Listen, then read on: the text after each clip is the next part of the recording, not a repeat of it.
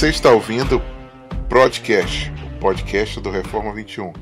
Eu sou o Josi, estou aqui com o Chus, o Vitor, a Nayara, o Bob e o Breno, que é o organizador de protestos, para quem não sabe. É o Breno conhecidíssimo por seu bordão comunistas não passarão. E aproveitando esse período de grande comoção nacional, a gente convidou ele para falar um pouquinho, ele que é pastor, que tem experiência de púlpito, para falar um pouquinho sobre política no púlpito e também fora do púlpito, né? Acho que como alguém que está envolvido aí na, na em protestos e em redes sociais também, ele tem alguma experiência sobre isso. Né? Mas o foco principal é sobre política do, no púlpito. A gente vê gente falando sobre é, como é importante denunciar né, os males políticos no púlpito. A gente vê gente falando que não se deve falar sobre isso, a igreja é uma entidade espiritual. Né? E, Breno, indo logo direto ao assunto, né, o que, que você acha sobre isso? Né, você denuncia o PT no púlpito, você denuncia o Michel Temer no púlpito. Né, o que, que você acha sobre isso? Os outros podem excelente, falar. Excelente pergunta, é, Josa aí. Só uma, uma, rápida correção, é, tá? Eu, eu não sou organizador de passeata, pela ah, madrugada. Desculpa. Por favor, tá? Aquele vídeo foi, foi obra ex, exclusiva da mera providência santíssima e eterna do nosso Deus. A gente tava descendo ali para para Praça dos Três Poderes quando eu encontrei a, a Carla Zambelli juntamente com o reverendo Emílio, né? Vocês lembram que ele aparece também por trás uhum. lá da, da, do vídeo, né? E, e foi realmente é, pura providência do Senhor. A gente não estava planejando, nós fomos até apenas para observar, né? Eu não fui para protestar. É, mas isso não quer dizer que eu não teria ido né, com esse propósito. Mas eu não sou organizador de, de protestos, é, sem dúvida nenhuma. Desculpa. Não, tudo bem. Achei que você estava por trás do Brasil Livre. Não, não tenho nenhum. Não tenho com, com o evento. Por, por outro lado, é, eu dou todo, certamente dou todo o apoio para que as pessoas exerçam seus direitos constitucionais. Mas vamos lá, eu acho que aqui a pergunta de fato ela é muito, muito, muito, muito é, interessante, especialmente porque nos últimos dias a gente tem experimentado é, é, vários apelos né, vindo de, uh, de ministros, de pastores, e os apelos são diversos, e, e a maioria deles diz respeito ao, a, sempre ao lado espiritual. Né? Certamente você deve ter visto que uh, dentro da Igreja Presbiteriana do Brasil, por exemplo, a agência de comunicação da Igreja Presbiteriana do Brasil, né? eu penso eu que representando né, a, a presidência da, da IPB, convocou a igreja para oração e jejum, algo extremamente oportuno né, para a situação em que a gente se encontra. E dentre esses convites que surgiram, não somente da IPB como de outros ministros, eu vi muita condenação é, de que se tratassem uh, de questões pertinentes também ao assunto, pertinentes ao, ao momento histórico que nós vivemos, do púlpito. Vi muitas condenações, né, ouvi uh, uh, muitas condenações a respeito da, da minha participação naquele vídeo. E de fato é muito importante que a gente entenda o que, é que as escrituras ensinam sobre esses assuntos, o que, é que, o que, é que as escrituras ensinam a respeito da política e do púlpito. E acho que primeiro de tudo a gente precisa definir pelo menos três coisas, Josa.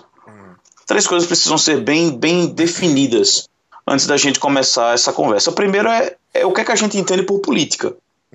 Né?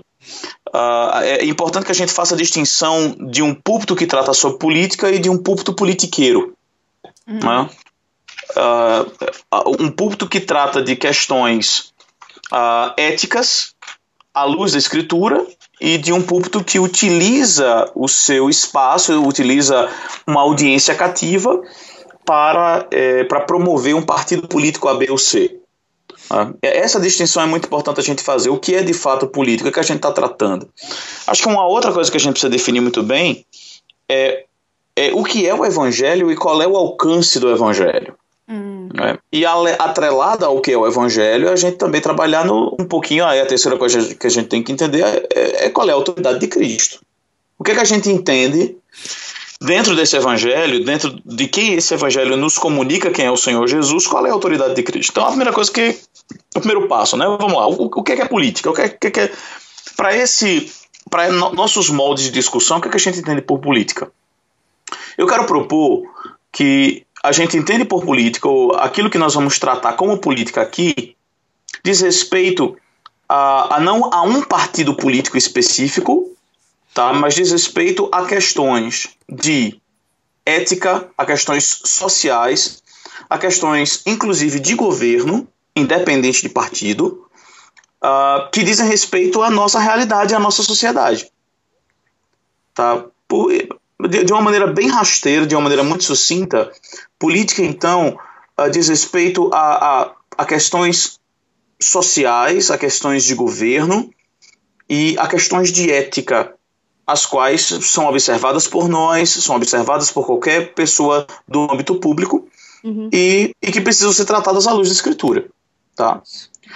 Então vamos lá, a segunda coisa que a gente definiu que é o evangelho. O que é, que é o evangelho? A gente obviamente sabe que o evangelho é as boas novas de Cristo para todo pecador que compreende de fato o seu estado miserável diante do próprio Deus e corre para a cruz uhum. em busca de paz com Deus e de transformação de vida. Então, em outras palavras, o evangelho tem um aspecto não somente redentivo em, no aspecto escatológico, na perspectiva escatológica, isto é, dessa união com Deus, essa paz com Deus, que nos fará ganhar uh, e participar do novo céu e nova terra, quando ele, quando ele for de uma maneira completa implantado. Uhum mas ele tem um, um, uma ênfase agora na transformação do indivíduo, no que diz respeito ao seu caráter, à sua mente, à sua vida. Ele é cidadão agora de uma cidade que ainda está por vir por completo. Isso. Então, isso é o evangelho. E por último, né, o, dentro desse evangelho, dentro, já que a gente corre para esse Cristo cujo uh, que, que foi crucificado naquela cruz, qual é a autoridade dele hoje? E obviamente que aí eu vou ter que apelar para a grande comissão, quando Cristo disse que toda autoridade me foi dada Isso. nos céus e na terra. Uhum. Né? E aí eu vou me apropriar da, da sentença de Kuyper, né, muito famosíssima, altamente conhecida, de que não existe uma só vida da qual Cristo não diga eu sou Senhor. Uhum. Né, então, ó, tendo isso como um pano de fundo, aí a gente pode começar a responder essa pergunta: será que existe espaço para política no púlpito? E obviamente que a resposta é sim. É claro que existe.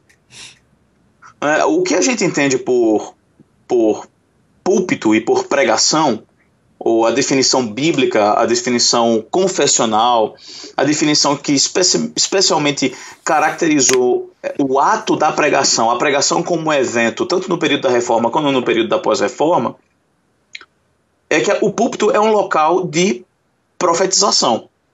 Não profetização no sentido de que acontecem novas revelações, mas de que o, o pregador funciona como um profeta. Ele funciona como aquele que proclama a palavra de Deus para que os seus ouvintes a conheçam e se submetam a ela. Ora, sendo assim, a atividade do púlpito então precisa ser espelhada de acordo com a atividade profética, tanto veterotestamentária como neotestamentária. Uhum. Percebe? Percebe como, como isso começa a deixar as coisas bem claro pra gente? De que de fato existe espaço para a gente tratar de aspectos políticos no púlpito? Por quê? Porque quando a gente trata sobre política, quando a gente fala a respeito de política, nós necessariamente estamos tratando de assuntos éticos, de assuntos sociais, sobre os quais a Bíblia tem um bocado de coisa para falar. E eu acho que desde que uma vez que nós somos cristãos e, e, por sermos reformados, acho que isso tem um impacto ainda maior sobre nós, a nossa vida por inteiro é moldada de acordo com o Evangelho de Cristo. E porque nós temos uma visão, uma, uma cosmovisão bíblica, então até a política é, é, é moldada nas nossas mentes de acordo com a palavra de Deus. Então é claro que todas as áreas da nossa vida são é, reflexo da nossa vida em Cristo. Perfeitamente, perfeitamente. É, veja, vamos só citar alguns exemplos agora para ver se se encaixa com, esse, com, com essa ideia que a gente tentou construir agora há pouco. Talvez o, um dos melhores exemplos de uma proclamação profética que atinge de fato todas as áreas da sociedade e de fato uma demonstração de que Deus se importa com essas áreas, de que ele não está alheio uhum. a essas áreas, é o livro, é a profecia de Miqueias. Uhum. Qualquer um que gastar tempo lendo a profecia de Miqueias vai perceber que o profeta, ele é literalmente um denunciador de problemas sociais. Mas veja, ele é um denunciador de problemas sociais porque ele é algum tipo de revolucionário? Não. Mas ele é um, um profeta social no sentido de que aquilo que na sua sociedade, seja em qualquer esfera, seja na esfera do cidadão ou seja na esfera do magistrado civil, que está em desacordo com o decálogo que Deus entregou para o seu povo, precisa ser confrontado e precisa ser denunciado. Veja, por exemplo, Miqueias capítulo 3 é um dos melhores exemplos dentro do livro de Miqueias. Em Miqueias capítulo 3, os três pilares da sociedade israelita são desnudados, são atacados pelo profeta, não necessariamente por questões espirituais. De fato, os, as questões, os problemas aqui são espirituais de forma última. Mas o que ele desnuda são problemas físicos, são problemas sociais que revelam uma condição espiritual caída que precisa de arrependimento e de transformação. Veja, por exemplo, Miqueias capítulo 3, é, os versículos 1, 2 e 3. Quando ele diz assim: Olha, ouvi agora vós cabeças de Jacó, vós chefes da casa de Israel, não é a vós outros que pertence saber o juízo? Ora, uma leitura clara, uma leitura, é, é, um, um, entendimento muito simples, sem nenhum tipo de exegese do texto, claramente vai nos, vai nos apontar para o grupo ao qual Miqueias está se dirigindo. Ele está se dirigindo aos governantes, os cabeças de Jacó, os chefes, os chefes de Israel, e veja qual é a expectativa que Deus nutre para, para com essas pessoas, para com esses cabeças, para com esses magistrados.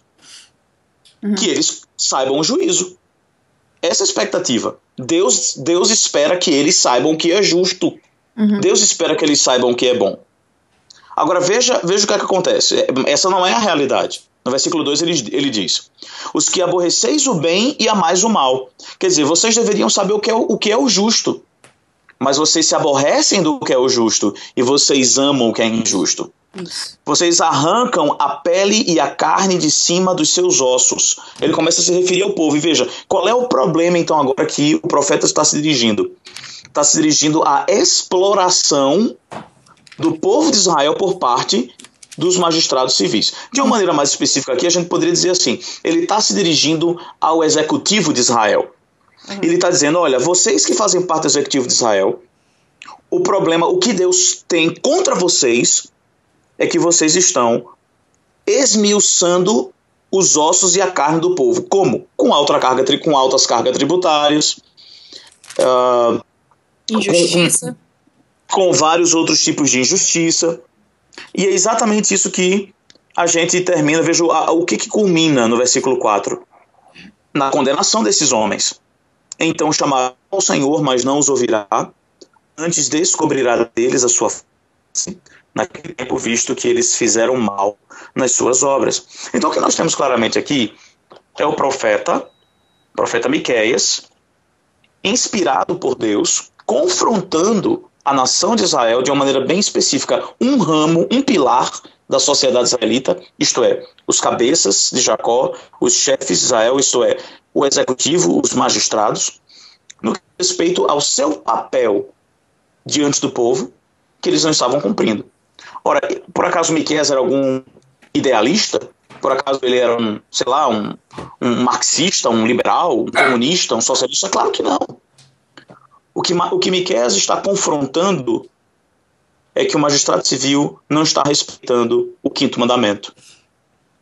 O quinto mandamento que diz honra pai e mãe, todos nós sabemos que, na verdade, não somente se, li, se, se limita a tratar dos nossos pais biológicos, mas o quinto mandamento estabelece uma ordem na sociedade de superiores e inferiores. O, o, o profeta está confrontando, confrontando uh, os magistrados civis que não estão cumprindo com as suas funções de superiores para com seus inferiores. Então, em outras palavras, é claro que existe espaço para política, por assim dizer, no púlpito. Porque todas as vezes que nós estamos tratando de questões éticas, que a escritura tem coisas para falar, então automaticamente nós vamos estar tratando de questões políticas. E veja, o objetivo da pregação certamente é primariamente a exposição do evangelho. o objetivo da pregação é a exposição é, da palavra de Deus com o objetivo de converter almas, de trazer almas para o reino de Deus. Entretanto, os textos da Escritura, à, à medida que eles fazem isso, eles tratam, tratam o homem como um todo. A redenção do homem é completa. Então a redenção da sua mente é completa, a redenção do seu comportamento é completa, a redenção dos seus ideais é completo. E eles precisam se encaixar perfeitamente com o que dizem as escrituras. Então, dá um exemplo pra gente, Breno, como que vocês fazem isso na sua igreja, por exemplo, como que você é, através da pregação, você instrui pessoas a, a nas obrigações civis é, na, em é. relação à política? Entendi, entendi. Não, essa, essa é a excelente pergunta. Ó, oh, certamente, como a gente falou, existe uma grande diferença entre o, entre o púlpito que é o púlpito politiqueiro e um púlpito que trata de política.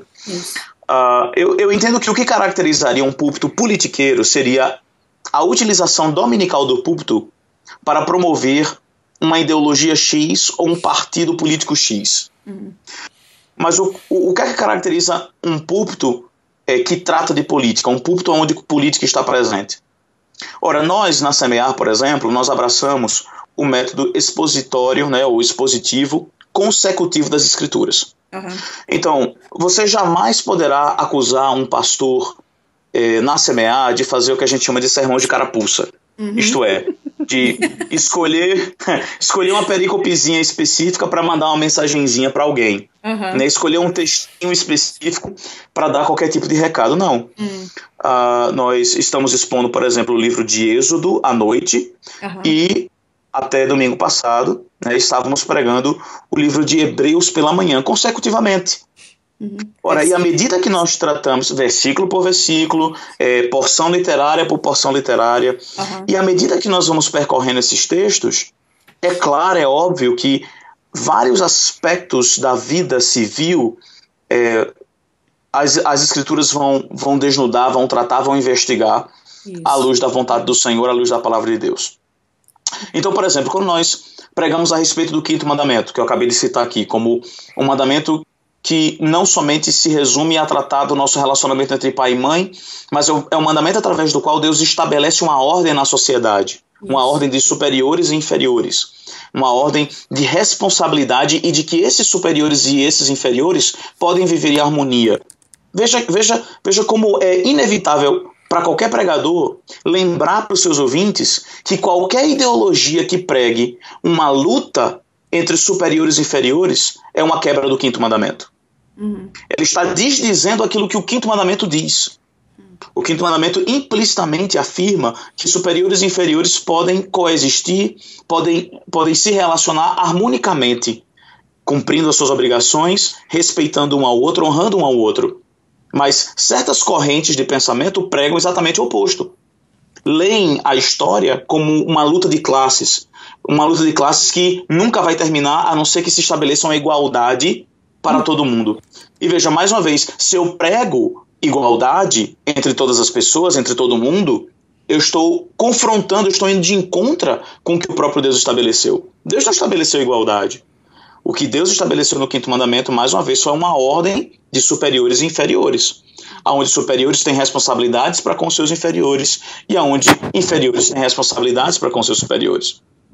Então, toda ideologia, toda filosofia, todo pensamento uh, sociológico, antropológico que vá de encontro a essa ordem divina estabelecida no quinto mandamento precisa ser combatida Isso. por qualquer pregador que tenha como propósito de fato ensinar a palavra de Deus. Amém. Um outro exemplo que eu posso dar para vocês com, com, muita rapidez foi o que aconteceu agora no último sermão que nós pregamos quando, nós, quando foi pregado né, o oitavo mandamento. Uh, o não furtarás. Nós vimos que quando Deus estabelece o não furtarás, o que ele também está estabelecendo é, pelo menos ele está, está estabelecendo dois, dois outros princípios. Né? Não é somente o princípio de que eu não posso tomar posse daquilo que não me pertence, mas ele está estabelecendo o princípio de respeito à propriedade privada. Uhum. Ele está estabelecendo é, o, o, mandamento só faz sentido se de fato existe uma clara distinção entre aquilo que é, pertence a mim e aquilo que pertence a você. Exato. Só que quando você vai, por exemplo, no Manifesto Comunista, no capítulo 2, você tem uma clara afirmação de que o movimento comunista ele pode ser resumido em uma só sentença: a abolição da propriedade privada. Em outras palavras, o comunismo se levanta contra Deus, se levanta contra o oitavo mandamento e diz: Deus, eu não aceito essa distinção que o Senhor está criando. Deus, eu não aceito que exista propriedade privada. Eu rejeito esse conceito que o senhor está tentando trazer para a sociedade. Nós queremos que isso não exista. Ora, isso é demonstração da rebeldia do coração do homem, demonstração da rebelião que existe por causa do pecado, e essa rebelião precisa ser combatida por todo pregador que leva a sério a sua tarefa profética diante desse mundo. Legal. Obrigado, Breno, aí, pela sua participação. E a gente vai continuar na próxima semana falando um pouquinho mais sobre é, como o Novo Testamento lida com isso e também quais são os problemas e dificuldades de tratar esse assunto tão complicado no povo. Então espero você na próxima semana com a gente e acesse o nosso website www.reforma21.org. Um abraço.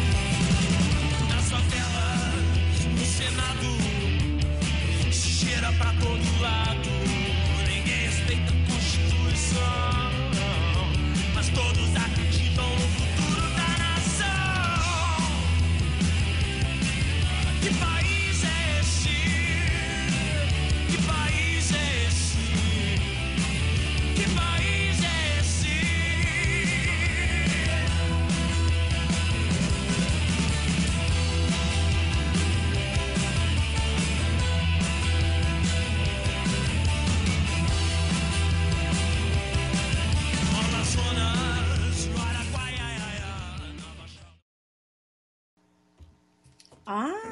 presbiterianismo, marxismo e oitavo mandamento.